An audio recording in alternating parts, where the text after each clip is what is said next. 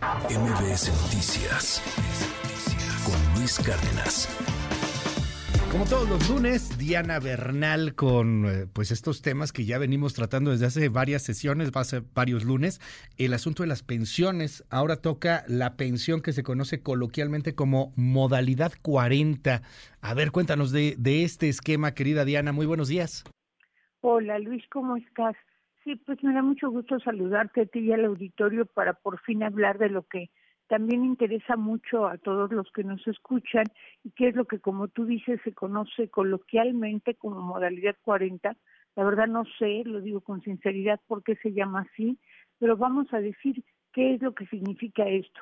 Significa cuando un trabajador o trabajadora pierde su empleo, ya sea porque decida salirse del empleo o porque se ha despedido y ve que todavía le faltan algunas semanas, algunos este, años tal vez para poder obtener una pensión o bien quiere incrementar su pensión porque dice, bueno, yo estaba dado de alta con un salario a lo mejor de 300, 500, 700 pesos y quiero pagar más, ahora voy a trabajar por mi cuenta, pero no quiero perder mis derechos eh, cotizando al Seguro Social. Entonces, esto se conoce oficialmente como la inscripción voluntaria en el régimen obligatorio. ¿Por qué es obligatorio, Luis? Porque solo está disponible para aquellos trabajadores que ya estuvieron en un empleo formal, cotizaron al Seguro Social y están dados de baja. Son los únicos que pueden acceder, no los que estén trabajando o bien los que toda su vida hayan sido trabajadores independientes. Tienen que haber tenido forzosamente un patrón o empleo formal. Entonces, esta modalidad, Luis, también eh, he visto ahora que estoy investigando más sobre el tema, que se hacen muchas ofertas en Internet sobre que adquiere la modalidad 40, paga tanto y vas a recibir una pensión de 50 mil, de 40 mil, de 60 mil. Yo sí pediría al auditorio que no se dejen engañar, que en primer lugar esto es un trámite totalmente gratuito que puedes realizar tú incluso en línea ante el Seguro Social. Y en segundo lugar, no siempre es conveniente esta llamada modalidad 40, que es seguir pagando cuotas como trabajador por tu cuenta, ya sin contar con las aportaciones del patrón. Por lo general, esto solo beneficia a aquellas personas que aún pueden jubilarse y pensionarse por la anterior ley del Seguro Social, o sea, por la ley 73.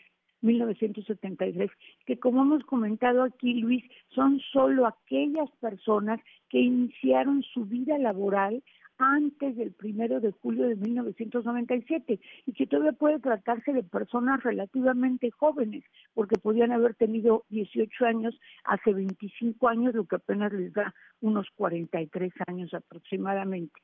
¿Y cuáles son los requisitos para esto? Un requisito también muy importante es que para poder acceder a esta modalidad no deben haber pasado cinco años desde que tuviste el último empleo formal. Y en esos cinco años tienes que haber trabajado por lo menos un año. O sea, en esos cinco años tienes por lo menos que tener 52 semanas de cotización. Ahora, si alguien dice, ay, ¿cómo no supe esto? Ya hace seis años que dejé el empleo, pero yo sí quiero esta oportunidad, puede hacerlo siempre y cuando pague de manera retroactiva todas las cuotas y tenga dinero para ello, ¿no? Pues sí, ahí están ahora sí que las recomendaciones y eh, pues para más información, Dian, que te sigan en tu red social, ahí me consta que estás súper activa. Mucha información, es muy complejo, me da pena en lo largo de estas intervenciones, pero por desgracia no debiera ser así, pero son temas muy complejos y vastos. Caray, bueno, te, te seguimos en dónde, Diana.